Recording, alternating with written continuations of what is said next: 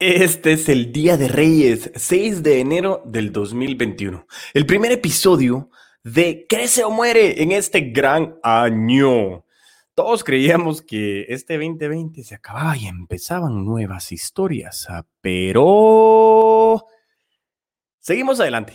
¿Y qué es tan importante que conocer? A Vanessa Huertas, quien ha trabajado en empresas como Mattel o como eh, Edgewell dos empresas muy grandes a nivel mundial que hoy por hoy nos está trayendo muchísima información con relación a cómo afrontar tus ventas en este 2021. Así que te dejo este gran episodio con Vanessa, muy agradecidos con su tiempo y si quieres conocer más sobre muchas estrategias nuevas y sobre todo cómo funge el vendedor como ser humano, pues quédate y crece. Hola a todos y todas, bienvenidos a Crece o Muere, el espacio que se ha dedicado a recopilar experiencias, errores, conocimientos y situaciones reales de un apasionado vendedor. Y como dice William Burroughs, cuando uno deja de crecer, empieza a morir. Mi nombre es Diego Enríquez Beltranena y me considero un puto amo de las ventas. Listo, bueno, pues eh, Vane, qué gusto verte de nuevo. Bienvenida a Crece o Muere, al podcast oficial de todos los putos amos y las putas amas de las ventas. Bienvenida, bienvenida, ¿cómo estás?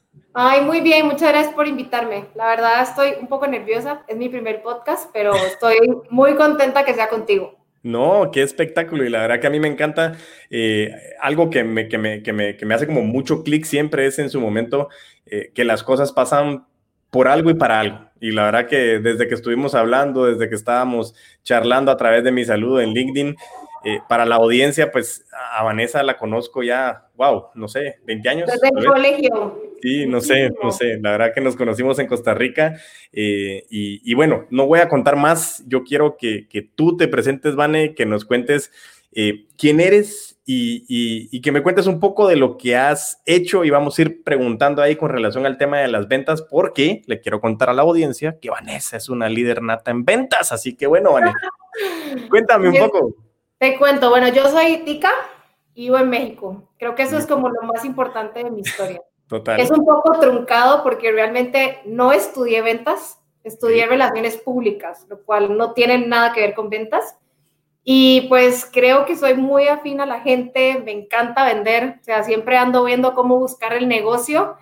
Y así fue como poco a poco me fui adentrando, empecé como en marketing, luego empecé ya en una, un cargo comercial en Costa Rica y luego se me abrió la puerta Mattel. Mattel para mí yo creo que ha sido como la puerta al mundo de las ventas. Eh, es una transnacional. Creo que cuando trabajas en Centroamérica en una empresa local en ventas es completamente diferente a una transnacional. Y creo que eso es lo que más eh, pues ha tocado como mi camino, porque al final del día eh, aprendes a vender de una forma estratégica, numérica, empática, que sea algo orgánico, o sea, no que tú le empujes el producto, sino aprendes cómo entender las necesidades de tu cliente para poder llegar a tus objetivos. Entonces, esa escuela me la dio Mateo.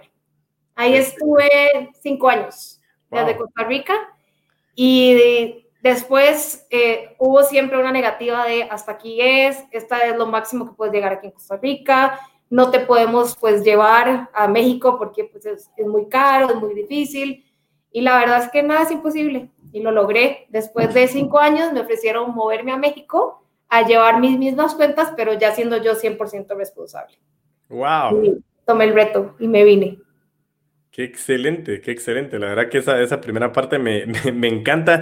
Y, y, dentro de lo que pudiste ver, o sea, de, que estabas en Costa Rica y lo estábamos hablando antes de empezar a, a grabar el episodio, es algo real y eso es algo que yo quiero aquí no tener temas tabú, pero nosotros en la región vivimos con tema de mucho machismo eh, y es algo que nosotros queremos generar esa disrupción porque realmente, eh, como te mencionaba, conozco personas en ventas y una de las, o, varias de las personas, mejor dicho, eh, de las mejores personas en ventas son mujeres.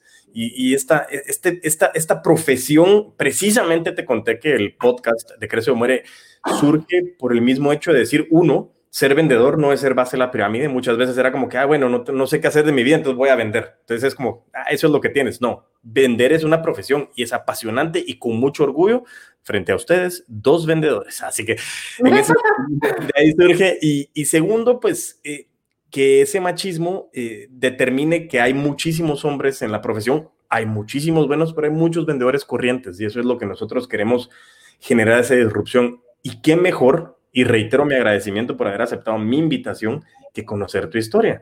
Pero para seguir puntualmente con tu historia, Vane, ¿qué pasó? O sea, ¿cómo fueron esos retos? No solo en el tema de moverte, es fácil o no es fácil estar dentro de esa transnacional. Eh, eh, tú como mujer, tú como persona que no venía con una experiencia o un background de ventas, ¿qué, pasó en ese proceso? Cuando, cuando saliste a Costa Rica, llegaste a México, ¿cómo fue esa historia?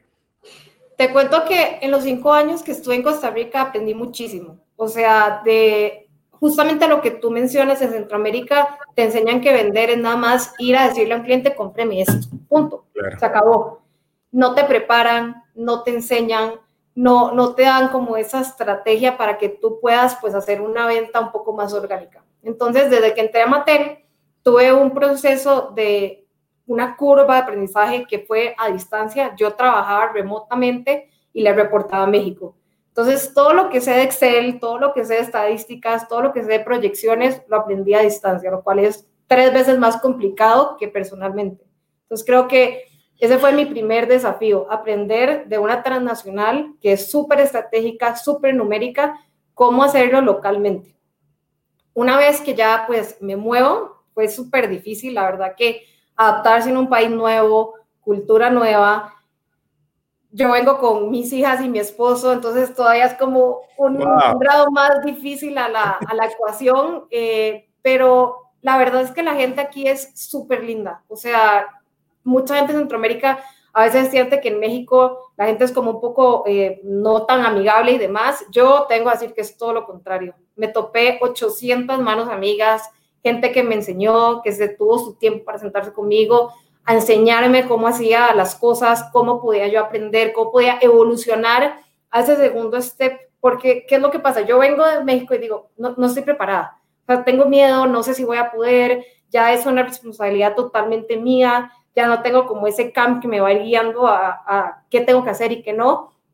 Sin embargo, cuando, cuando vine acá, me di cuenta que me faltaba muchísimo por aprender, o sea, muchísimo. La gente hablaba de números, de proyecciones, de cómo iban a cerrar el año, de cómo iban a hacer para meter este volumen y yo la verdad decía, no tengo idea cómo voy a hacer esto. O sea, no tengo idea, lloraba. O sea, Diego, yo lloraba, yo llegaba a mi casa en las noches y lloraba porque decía, no voy a poder, o sea, no, no puedo, ellos son mejor que yo, saben mejor que yo de negocio, saben mejor que yo Excel, no, no sé qué voy a hacer.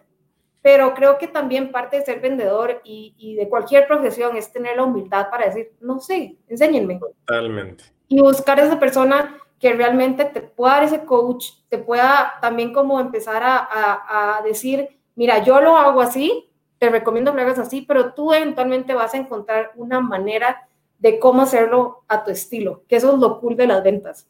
No hay una fórmula mágica, no hay fórmula de cómo tú vas a decir una persona se vende de esta forma. Tú le enseñas como los parámetros, sin embargo, la única forma que tú puedes llegar como a hacer la venta perfecta y tener esa seguridad es cuando tú dominas cómo es tu forma de negociar y cómo es tu forma de vender. Entonces, en México, por más que lloré un mes entero, creo que fue como la parte más difícil de mi vida, em, dije, no me voy a rendir. Si vine hasta acá es porque puedo y porque vieron en mí lo que pues yo en este momento no estoy viendo. Tuve un jefe que la verdad en su momento lo sentí que fue muy duro, pero me enseñó a solucionarlo. Ya estás aquí, tienes que venir con soluciones. Y creo que ese es el mejor consejo que le podemos dar a la gente en ventas. Vas a tener N cantidad de problemas. Muchas veces creo que la mayoría no te van a querer comprar lo que tú quieres o lo que tú necesitas vender, pero tú necesitas encontrar no una solución, sino 20 mil y tener 80 planes B, 80 escenarios para que cualquiera que te salga, tú tengas una respuesta. Y así aprendí y fui poco a poco enfrentándome a situaciones cada vez más eh, retadoras, cada vez más difíciles y, poco a poco veía hacia atrás y decía, no puedo creer que hoy yo pueda estar haciendo esto, cerrando esta negociación, cerrando este volumen, logrando estos KPIs.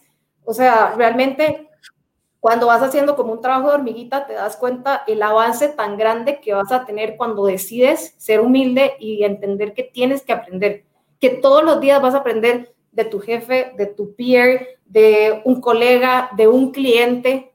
Entonces, creo que eso fue como la clave del éxito. Aquí estuve en Mattel, eh, estuve casi dos años en México, aprendí muchísimo, creo que ha sido y es la mejor escuela del mundo para ventas. Yo creo que aquí en México la gente de Mattel es muy cotizada porque los entrenan muy bien, entonces realmente uno sale y se da cuenta lo que todo lo que ha aprendido y ha evolucionado con el negocio. Aparte que vender juguetes hoy es bien complicado. O sea, ya los niños no quieren jugar, solo quieren estar con su tecnología, ya un juguete. Yo me acuerdo cuando éramos niños, tú hacías la lista santa y eran 800 mil juguetes. Ya hoy, olvídate. Entonces, como que tiene un poco más de tricky el, el poder entender cómo en un mercado tan, tan contraído tú le haces el, el, el, plan para que pues llegues tú y llegue tu cliente, porque de nada sirve que vendas si tu cliente no vende. Entonces, es como medio complicado. Luego de ahí, ya no estoy en Mattel. Esa es la otra parte. y espérame, espérame. Antes de que nos pasemos ahorita a la siguiente fase, porque esa es como que ya la etapa actual en donde, en donde ya sabemos que estás ahora y, quiero dejar un poco de suspenso para saber qué pasó en esa parte saliendo de Mattel, ya donde llegas. Eh, escuchándote se me ocurrían N cantidad de pensamientos y estaba escuchando toda tu historia que, que, de verdad insisto el nivel de gratitud que tengo hacia ti de podernos compartir y el brindarnos de tu tiempo que, que como veo, o sea, realmente siempre lo supe, uno, es muy cotizado tu tiempo y dos, pues compartirlo con nosotros es espectacular y creo, no, creo, insisto, me tengo que quitar la palabra, creo, estamos agregando muchísimo valor hoy por hoy a quienes nos están escuchando. Eh, dijiste cosas muy, muy importantes, Vani. Hablaste uno de propuestas y no de quejas, eso es importantísimo. Nosotros eh, en el episodio 002 del podcast Crece o Muere hablamos de uno de los hábitos de los putos amos de las ventas. Es, nosotros no nos quejamos, nosotros proponemos. Problemas siempre hay y problemas es la manera de decirte estás vivo, estás viva. Bueno, ok, solucionalo. Y a mí me gusta mucho cuando hemos cambiado la palabra problema por situación. Tengo una situación que resolver, tal cual. Eso me, encantó y hace un clic espectacular. Segundo, eh, tú mencionabas que no existe fórmula mágica. Y totalmente. Hay, como me preguntabas ahora en mi Instagram, yo hice un post hace algún tiempo en donde yo decía, te traigo la fórmula mágica. Y después pasabas y le das swipe y decía, pues no hay. Precisamente, no existe una fórmula mágica. ¿Y por qué te digo esto? Porque crece o muere eh, surge de, de, la, de la frase de William Burroughs de cuando uno deja de crecer empieza a morir. Y nosotros en ventas tenemos que estar constantemente creciendo, aprendiendo, y créeme, yo se lo digo a la audiencia, se lo digo a la gente cuando me pregunta con relación al podcast, yo no vengo a enseñar, yo vengo a compartir mis experiencias, a decirte qué me ha funcionado, en qué he metido la pata, pero todo esto a mí hoy por hoy me sirve un montón para aprender, porque yo no soy, yo me considero un puto amo de las ventas porque me apasiona vender, porque realmente sé que estoy vendiendo y como siempre digo y lo repito en muchos episodios, ¿en qué negocio estamos? En el negocio de las relaciones, relaciones humanas. Entonces, entender cuáles son esas necesidades. Y como lo decimos también con esa regla de rodio, que el rodio es el metal más caro del mundo, es decir, nuestra regla más importante es mantenga el interés de tu cliente por delante de tu interés de querer ganar dinero. No digo que tu interés no sea importante, pero el interés de tu cliente va por delante en ese momento. Y creo que también escucharlo. Creo que nosotros en ventas tenemos un problema que siempre ya llegamos con el plan, ya llegamos con la propuesta, sabemos que esa, esa es a donde le vamos a dar y a donde le digamos esto, no hay forma que se pueda resistir. Sin embargo, de repente abrimos todas nuestras cartas y no haya necesidad. Creo que un tip muy importante y que a mí me ha servido porque yo hablo, hablo, hablo, hablo y me cuesta mucho ir es escuchar al cliente y qué es lo que él ocupa. Preguntarle, ¿qué número es? ¿Qué estrategia necesitas? ¿Qué ocupas hoy de mí? ¿Cómo es la marca? ¿Qué necesitas para que tu negocio despegue? O sea, creo que esa empatía de escucharlo antes de llegar a venderle hace toda la diferencia en, el, en la negociación que vas a cerrar. Creo que eso es muy importante. Totalmente. Y eso que, y eso que mencionas, yo cada vez menciono, eh, yo tengo un gran mentor que se llama Ismael Cala. Somos grandes amigos. Él no lo sabe, pero somos grandes amigos. Eh, pero realmente Ismael Cala tiene un libro, lo he mencionado N cantidad de veces, que es El Poder de Escuchar. Y lo digo y estoy totalmente de acuerdo contigo. Escuchar es hoy por hoy la competencia más importante a desarrollar. Y, lo hemos hablado hasta en la ecuación de que normalmente como vendedores nosotros hablamos el 70% y nuestros clientes o prospectos el 30%. Y debería ser al revés, si no es que más alto de tus clientes y dejarlos que hablen, porque mientras más nos den información, mejores estrategias podemos alinear si estamos escuchando. Entonces, de verdad que me encanta esa parte. Pero bueno, quería traer a colación eso y al final hoy el escenario es tuyo. Solo quería hacer un aterrizaje en esos puntos. Entonces, ¿qué pasó? ¿Por qué te fuiste de Mattel? Cuéntame. Realmente estaba súper contenta en Mattel. Llevé cuentas espectaculares. O sea, llevé Walmart Centroamérica, que para mí creo que Walmart es, eh, es todo un reto. O sea, la persona que lleve Walmart y que diga que es fácil o que es lineal o que siempre se hace de esta forma, no lo ha llevado. O sea, ahí siempre tienes que inventarte algo diferente, tienes que buscar cómo. Y en Centroamérica, usualmente en el canal moderno, que es a donde uno va a la tienda y demás, es el 80% de tu volumen. Entonces, ahí es o entras o mueres. Claro. Entonces, ahí es, o sea, no hay como otra opción creo que ese fue como el reto más importante, donde más aprendí, donde logré los mejores resultados, donde la compañía, la verdad, me posicionó en una muy buena eh, eh, posición, por así decirlo. Eh, yo trabajo no directamente con negocios, yo trabajo con distribuidores. ¿Qué es lo que yo hago? Yo de mi marca busco distribuidores en Centroamérica que revendan mi producto a los retailers. Ese es como mi especialidad hasta el día de hoy y a donde tengo casi 10 años de experiencia. Entonces, resulta que estoy en Costa Rica viendo a mi cliente Walmart, que era mi, mi consentido, por así decirlo, y me, me contactan por LinkedIn. Y me dicen, hola Vanessa, ¿cómo estás? Eh, tengo una vacante de Regional Sales Manager para Centroamérica, de una empresa de personal care, creo que te podría interesar muchísimo, me puedes atender una llamada. Yo en plena junta, o sea, casi que saliendo le dije, mira, ahorita estoy con un cliente, no te puedo atender, si gustas, te puedo atender a las 9 de la noche que salgo de juntas, y si no hablamos a mi regreso en México, que es en, no sé, viernes, era un martes. Ah, ok, perfecto.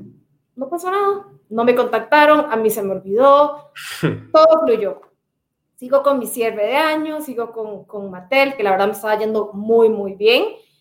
Y me contactan dos meses después. Hola Vanessa, ¿cómo estás? Soy Gabriela, este, yo hablé contigo hace tanto y tanto, tanto, sigue la vacante, ¿crees que podamos tener una pequeña entrevista? Justo en cuarentena. O sea, literal teníamos una semana en cuarentena. O sea, no, no, podías, no podías responder, no tengo tiempo. Exacto, o sea, no había forma que dijera, no puedo porque todo México está en cuarentena. Claro. Entonces, pues resulta que yo, importante a todo esto, creo que hacer un background de que hoy estoy donde estoy por el apoyo de mi esposo. Mi esposo ha sido clave, yo creo, en, todo este camino, porque ha sido un camino difícil, no ha sido fácil, como les conté cuando me vine de Costa Rica a México, creo que ha sido el momento más difícil de toda mi vida, eh, tanto familiar, personal como profesional creo que me nos hizo crecer mucho, pero él me apoyó, él me dijo, pues nos vamos, nos vamos y, vámonos. Y, parte de lo que te decía al principio, antes de llegar ahí, no, no me he olvidado la pregunta, yo tenía que tomar una decisión. Amo Costa Rica, me encanta, creo que es el país más bonito de Centroamérica, porque pues yo soy de ahí, lo amo. Sin embargo, en Costa Rica, para crecer a donde yo ya estaba, ya no había dónde. O sea, ya, ya no tenía yo cómo posicionarme en otro lado que me dieran los mismos beneficios que ya yo tenía, pero con más responsabilidad. Claro. Entonces, creo que eso pasa en Costa Rica y en el resto de Centroamérica. Creo que, que, lo que tú dices de que las ventas al final del día, cualquier persona que no estudió, cualquier persona que no sepa qué hacer, va y vende, porque vender es fácil. Y no es cierto. Creo que necesita preparación, creo que necesita un mindset y necesita la pasión de sentir ese rush y no morirse en el intento. Porque eso es vender, es sentir un rush donde dices, no sé si me va a comprar, no sé si voy a poder con este número, pero vámonos, aquí va. Señoras, señores, acaban de escuchar el por qué me interesaba tanto tener a Vanessa aquí. ¿Escucharon? Realmente es una profesión apasionante. Sigue.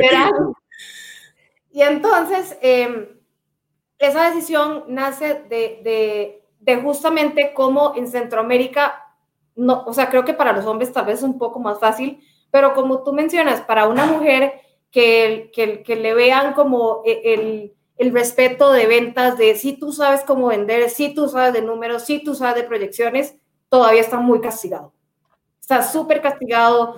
No te dan las herramientas tampoco como, como vendedora para poder estar preparada, para poder llegar a pelearte esto con los clientes. Entonces, al, al yo crecer y irme, eh, pues vengo a México, creo que crezco mucho profesionalmente, sigo con la historia, me contactan y, y, me dicen esto y yo, ay, le digo a mi esposo, mi esposo se llama Manfred, digo, Manfred, me están contactando para un puesto regional de manager de Total Centroamérica. O sea, ¿cómo? Y mi esposo es mi fan número uno. Obvio, podés, dale, la entrevista mañana. Y yo, no, a ver, suave, no, no, o sea, ¿cómo? dale, vas con todo. bueno, ok. Entonces le digo, bueno, ya listo, mañana. Entonces ya le digo, ok, bueno, nosotros cuando nos pasamos recién a ir a México, pues estábamos un poco apretados porque mi esposo tuvo que esperarse como un año y medio para poder trabajar. Tengo dos hijas que tienen que ir a la escuela y pues solo era mi ingreso. Entonces puedes entender que íbamos en un mini huevito, que los gastos súper reducidos y demás. Entonces dije, ok, voy a mi entrevista, please, métanse todos al cuarto, no me, no me, no me nerviosé porque si no, no lo voy a lograr. Toda, literal, toda mi familia hacía en la puerta escuchando cómo iba mi entrevista. No te puedo explicar, era como para, para grabarlo y luego hacer un meme, era espectacular. Empiezo mi entrevista, me empiezan a preguntar cosas, que cómo voy con el mercado de distribuidores, que si conozco todo Centroamérica. A todo esto en Mattel, un tiempo al principio de mis cinco años que llevé todo Centroamérica. Entonces, como que tenía como alguna noción de, que eran muchos mercados aparte de Costa Rica y Walmart. Entonces me va súper bien. Me dice esta niña, eh, me encanta tu perfil, es justo lo que andamos buscando, te voy a poner otra segunda entrevista. Y yo, ok, perfecto. Pero todavía como que vacilábamos, como que nosotros no pensábamos que iba a ser una realidad. Creo que eso, eso era como el mindset de todo mi proceso fue, fijo, no voy a quedar. O sea, riámonos porque no va a pasar. Entonces, llego a la segunda entrevista y me toca con el director de RH de la empresa donde estoy ahora. Divino, qué persona más linda, literal, me entrevista, eh, súper natural, me empieza a preguntar cosas y yo es como, sí, obvio, es esto y esto y esto. O sea, como que para mí era muy natural el know-how de lo que ellos necesitaban. Esa persona me dice, Vanessa, creo que tienes que seguir el proceso porque sí es lo que andamos buscando tengo una tercera entrevista con mi jefe, que creo que ha sido de las que te contaba, ha sido de las personas que más me ha inspirado, que es un líder nato, que tiene, o sea, si yo necesito un feedback, si yo necesito un consejo, esa es la primera persona que yo realmente recurro porque ha sido de las personas más eh, íntegras, eh, más empáticas y que sabe más que yo me he topado en todo este mundo de las ventas voy con él, ni una sonrisa en la entrevista. O sea, yo dije, no, ya, me fue fatal. Hasta aquí llegué, literal. O sea, como, ajá, ¿y qué tal? Y yo, no, ¿y cuál es el reto más grande? Te cuento de Walmart y no sé qué. Ah, ok. Y lo anota. Y yo, di, no, o sea, ya. Hasta que llegué. Ya, no más. Pues resulta que no, me vuelven a llamar. Quiero que tengas otras dos entrevistas. O sea, fue el proceso más largo de toda mi vida. Así tuve tres entrevistas más. Wow. Ya esto pasó en marzo. Viene junio. O sea, imagínate el proceso. Y seguías en proceso, o sea, Seguía en proceso. Viene junio y eso que tú no sabes, como dices, te va muy bien, pero, pero, pero pues, no, te, no sabes si sí o si no. Me dicen que hay tres personas adelante, que las tres personas tenía, ya habían hecho el assessment y que faltaba yo. Que me faltaba una entrevista más y un assessment que es como un caso frente a un panel claro. para poder defenderlo. Y yo, bueno, pues Perfecto. Pues imagínate que en cuarentena no hicieron panel. Y entonces. Y yo, quedé así, tal cual. Me dijeron, ¿sabes qué? No necesito hacerte panel. Estamos en cuarentena, no puedo hacer un panel. Y la verdad, yo estoy segura, es seguro porque era un chico, de que eres tú la que necesitamos para Centroamérica. Entonces, el puesto es tuyo. Es un año difícil, es COVID. Nuestras marcas les ha ido muy bien, pero son marcas que claramente se ven afectadas por COVID te vas a enfrentar a un desmadre, porque Centroamérica está como muy desordenado, necesita orden, estructura y demás. Si aún así tú quieres el veto, el puesto es tuyo. Yo no me lo podía creer. sea, para mí fue un paso, fueron cinco grados en una, más o menos, porque pues pasé de ser CAM a manager regional de Centroamérica. Imagínate eso. Ni yo me la creía, te lo juro. Ha sido de las experiencias más bonitas.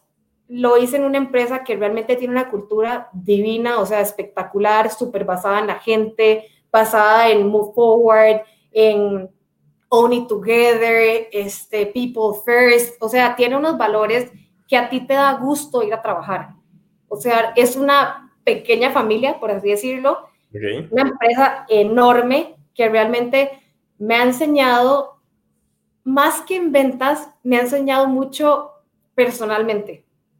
Me ha enseñado cómo inspirar a mi equipo, cómo entenderlo, cómo ya no me voy a pelear con un cliente porque ya yo no me toca como ese primer round, sino más bien es llegar a conciliar para, mira, el plan es este, este es el número, busquemos cómo si lo logramos entre ambos como dos comerciales. Y ahora una, pregunta, una, una pregunta, Vania, ahí, perdona que te interrumpa, pero me, me, me, parece muy importante desde el punto de vista para los vendedores, para, para la audiencia del podcast de Crece o Muere.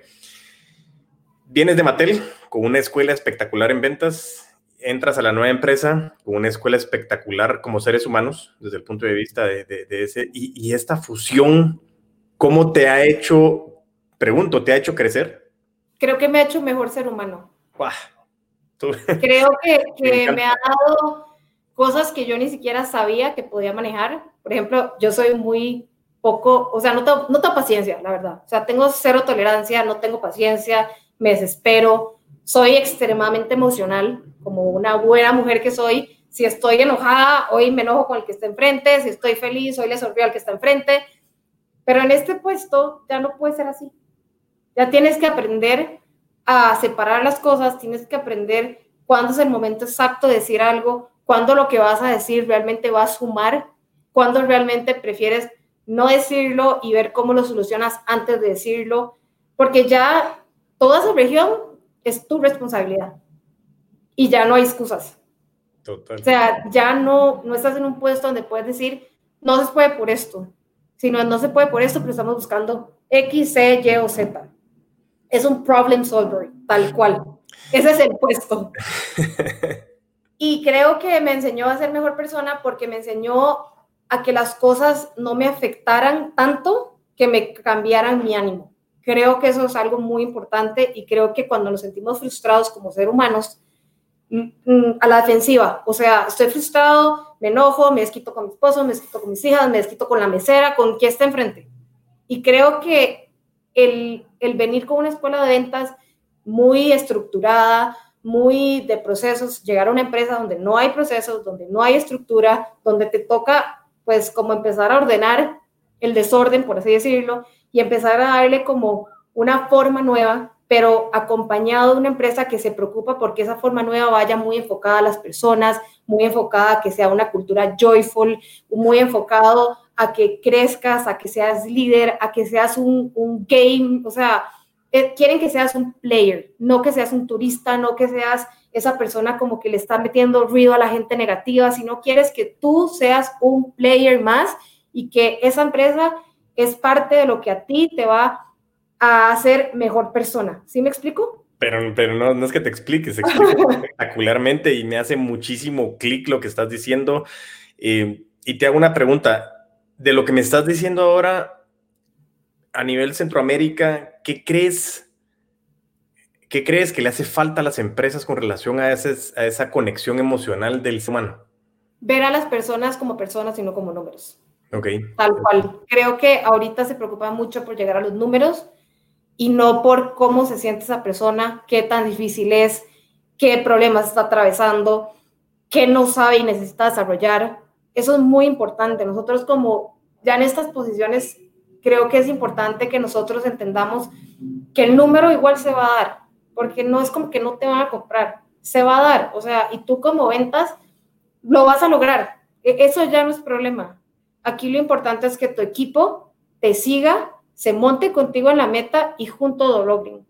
Y creo que está, eh, eh, pasas como una transición donde ahora tú ya no estás vendiendo productos, sino estás estructurando personas. Ya tu producto es la persona, no es el producto que vendes. Y, y ese, ese, ese clic te hace ser el mejor ser humano, porque te das cuenta de todos los errores que hiciste en el pasado, que no quieres volver a repetir. No, y me, me hace, me hace, me hace mucho clic lo que dices, Vane, por, por, por varias razones. Eh, este episodio, pues lo vamos a lanzar al aire el 6 de enero del 2021. Va a ser eh, el primer episodio eh, de, del 2021.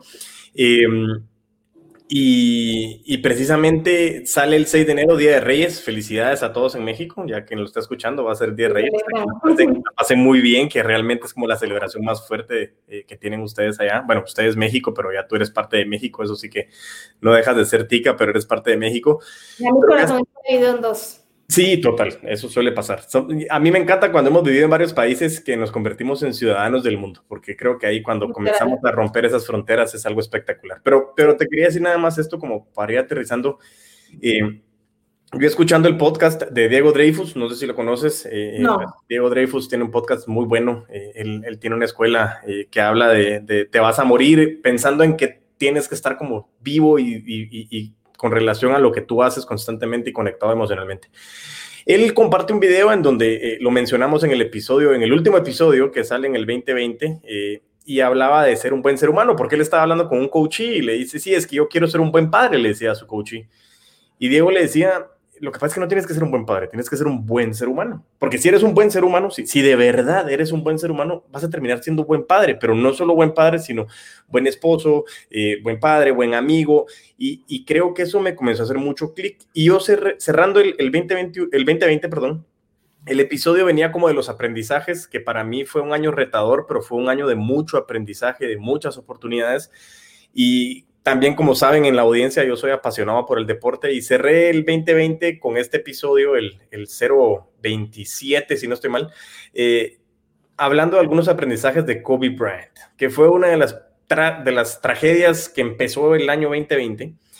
Eh, ¿Y por qué hago tanto hincapié en esto, Vane? Por, por varias razones. Porque comienzo a hablar del tema de, de, las ventas relacionales que hablamos, que hoy por hoy ya no es solo venta en números, eh, eh, me cuesta mucho cuando estamos haciendo los entrenamientos que, que, sí, los números, números, los números, y sí es cierto, o sea, al final ventas, un, KPI pues, son los números, es totalmente válido, pero hoy por hoy estamos atrás de las ventas relacionales y dentro de los episodios que hemos podido compartir nos hemos dado cuenta que no solo es el cliente el ser humano, también somos nosotros. O sea, tú eres un gran ser humano, tú tienes un equipo de grandes seres humanos y este equipo de grandes seres humanos se convierte en grandes vendedores y vendedoras porque son grandes seres humanos. Entonces, a mí me hace muchísimo clic y estoy así como súper sorprendido de decir, bueno, vengo alineado con Vane por lo menos de, de, lo que venimos hablando. Eh, me hace mucho clic el punto de, de la importancia que le damos a seguir desarrollándonos como seres humanos y me encanta el hecho de que tú hoy por hoy liderando, eh, eh, siendo una mujer líder en el mundo de las ventas a nivel regional, eh, hoy por hoy tengas un equipo al que le des tanto énfasis ese tema de las ventas relacionales, de que nosotros nos vendemos en cualquier posición como seres humanos.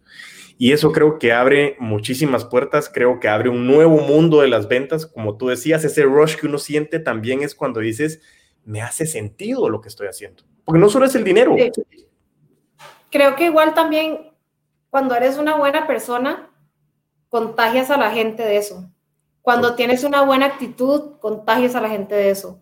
Cuando eres un problem solver y dices, ok, sí, tenemos N cantidad de problemas, vamos uno a la vez. A ver, venga, sentémonos. Revisemos cómo podemos hacer esto. Ok, vea, yo pienso que esto y esto y esto, working sessions. O sea, ese tiempo que tú le das a tu equipo se transmite en motivación. Cuando tú motivas a tu equipo, ellos van a irse a morir en la línea de fuego por ti y por tus objetivos. Pero tú no puedes pedirle a una persona donde tú no le das tiempo, donde tú no te preocupas por esa persona, donde tú no la motivas a que se muera contigo en la línea de fuego porque no lo va a hacer. Total. No, no, no, no va a haber ese, ese will para hacerlo. Y creo que esa es la clave que yo entendí cuando entré a Edgewell que es la compañía donde estoy ahorita. Me tocó, creo que, yo creo que Dios es muy grande, soy fiel creyente de Dios, creo que Dios tiene los planes de uno ya hechos, obviamente de que nace, y, creo que todo pasa en su momento y cuando tiene que ser. Yo cuando empecé en Edgewell tenía mucho miedo de no poder hacerlo, tenía miedo de que me quedara grande la camisa, tenía miedo de no ser buena. Soy una persona que me autonalizo todas las noches. Todas las noches me acuesto y digo, ok, ¿qué hice? Hice esto bien, esto está mal, le hablé mal a tal persona, hice mal este número, no tuve que haber dicho esto con este cliente. Y es una práctica que hago en mi vida personal y en mi vida profesional. Siempre. O sea, en la noche siempre hago una reflexión de qué hice bien, qué hice mal y qué tengo que cambiar. Y creo que el, el haberme cambiado y haber estado trabajando con, con una persona que me inspiró desde el día uno, que era una persona tan cálida, tan empática, que siempre tenía tiempo para explicarme, que siempre eh, me apoyaba y si no me apoyaba me decía, mira, sí, pero veo este otro lado, ¿qué te parece? Uy, no, ese otro lado. De, de siempre agradecer mi trabajo, de siempre agradecer mi estructura, el proceso nuevo, el orden que le estaba dando. Eso a mí me llevó como a una satisfacción tan grande. Yo decía, no puedo creer que yo esté trabajando con este ser humano, no puedo creer que ese sea mi jefe, no puedo creer que, que sí hay presión del número, que sí hay presión de cerrar el número y, todo lo que conlleva esto, pero también adicional o paralelo está, Vanessa, ¿cómo te sientes? ¿Estás contenta? Estoy contenta con, eh, contento con tu trabajo, me siento que somos un gran equipo.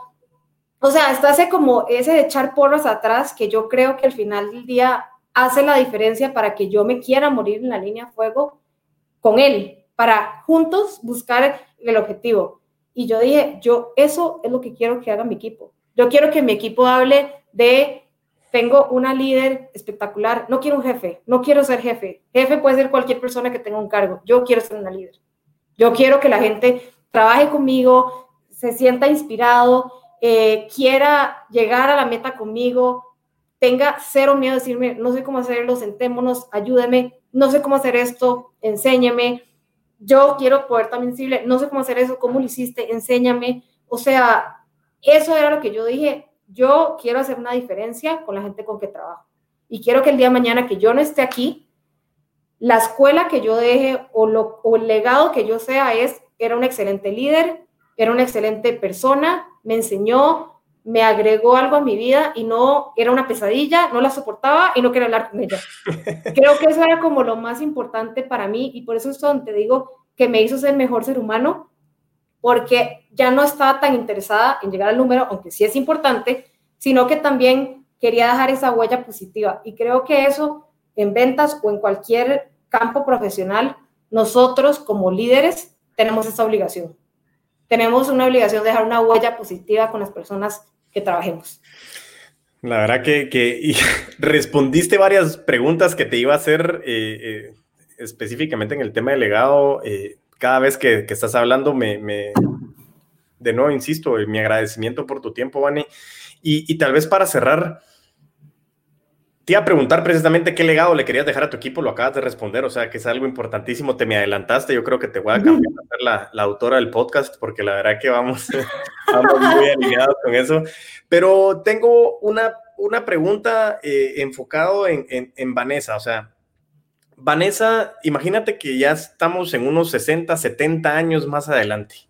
Y, llegamos a este preciso momento. O este día estamos grabando, pues lógicamente, eh, para, para, que salga en el 2021, 6 de enero, y viene esa Vanessa dentro de 60 años eh, y te dice a ti, o le dice a tu equipo, o le dice a una persona que, que no sabe qué hacer de su vida o está metido en la parte administrativa y quiere empezar ventas o está alguien que quiere empezar y seguir su pasión, quiere ser artista, quiere ser empresario, quiere emprender su negocio, no sé, quiere dar ese paso como el que tú nos has contado que diste primero entrando a ventas en Costa Rica, segundo saltando de Costa Rica a México, tercero saltando de una empresa como Mattel, también pasarte a otra gran empresa y aceptando retos cada vez más grandes y más grandes. ¿Qué recomendación le podrías dar a, esa persona, a esa mujer eh, en, en, este inicio del 2021 con todo lo que se pasó en este 2020, la pandemia, lo que quieras? Yo quisiera preguntarte, ¿qué tres cosas le podrías dar a las personas en este 6 de enero si tú pudieras irte 60 años más adelante? Bueno, creo que lo más importante y, que creo que es la clave es hacer lo que te gusta. La pasión. O sea, si te encanta pintar, pintar. Si te encanta vender, vender. Si te encanta limpiar, limpiar, lo que sea. Creo que al final del día, la gente que es buena en su trabajo es porque ama lo que hace. Creo que eso es como lo principal, es amar lo que uno hace. Si te da dolor de panza ir a trabajar, estás en el lugar incorrecto. Cámbiate. Punto. O sea, no hay que darle más vueltas al asunto. Si no te dan ganas de levantarte, ir a trabajar, estás mal. Porque realmente no debería ser así. Trabajamos la mayoría de, nuestro, de nuestra vida, la, la pasamos trabajando. Y la verdad es que hacer algo que no nos gusta. No, total. No sé, 10 horas al día está horrible. Entonces, Trabajamos para vivir, pero no vivimos para trabajar, sí. Exacto, creo que el primer consejo es busca lo que realmente te apasione, te encanta y hazlo con muchísima pasión, porque esa es, esa pasión que uno tal vez cree que no se ve, sí se ve. Y eso hace la diferencia en el resto de la gente que hace lo mismo que tú. Entonces, ese es el primero. El segundo, creo que siempre hay que estarse reinventando, porque siempre vas a tener o un trabajo nuevo, o una cuenta nueva, o un reto diferente, o X cantidad de cosas y problemas. La vida está llena de problemas. Exacto, creo que la vida está llena de problemas y la diferencia entre una persona o otra es la actitud con que enfrenta sus problemas. Entonces creo que es tener una actitud positiva y saber que hay que buscar esa solución y buscar lo que uno quiere, sin importar que estás muy viejo, que estás en el campo que no te gusta, que no estudiaste eso, que no estudiaste lo otro. Entonces, creo que ese es como el, segundo más importante. Y el tercero, rodéate de gente que te quiera ver triunfar.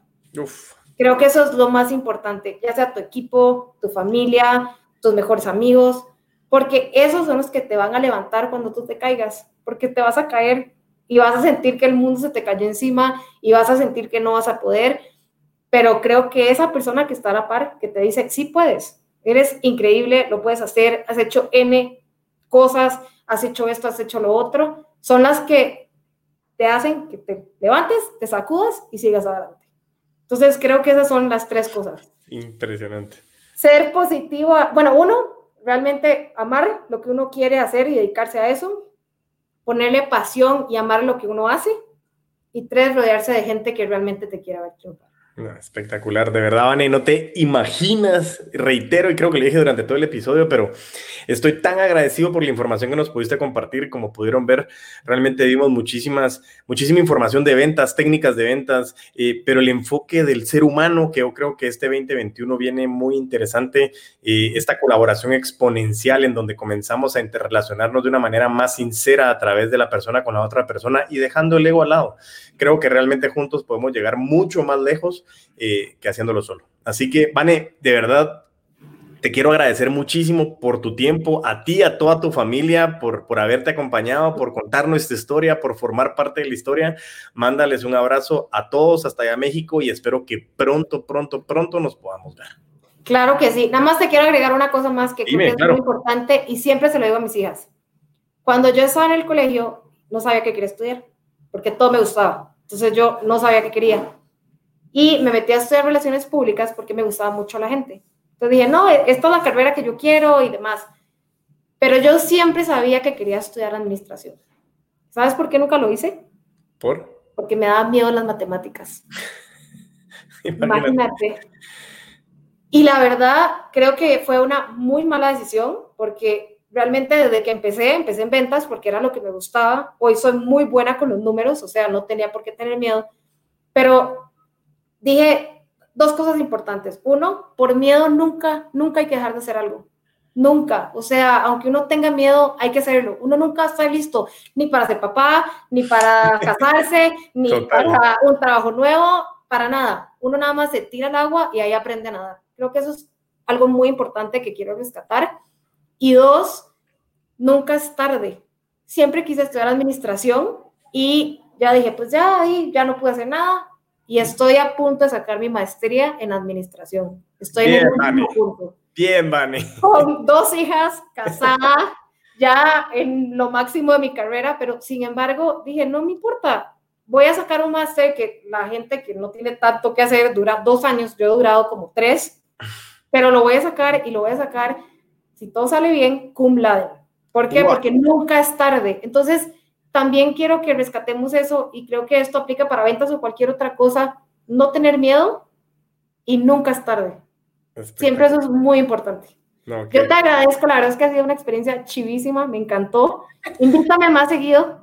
Seguro que sí, creo que tenemos mucho que hablar en muchísimas cosas de ventas. Podemos hablar de muchísimos temas y más puntuales en, en, industrias, más puntuales en, en, B2B, en B2C. Podemos, es más, te iba a decir que te iba a invitar a más episodios realmente. Yo feliz de la vida, la verdad me encantó. Eh, me parece un espacio súper cool. Creo que no existen espacios donde tú te sientas cómodo y me encanta que quitemos el tabú de que en la venta cualquier puede estar. O sea, no, así no funciona. Es un arte y hay que aprender a hacer ese arte. Totalmente. Gracias, Vanessa Huertas. De verdad te agradezco muchísimo por tu tiempo.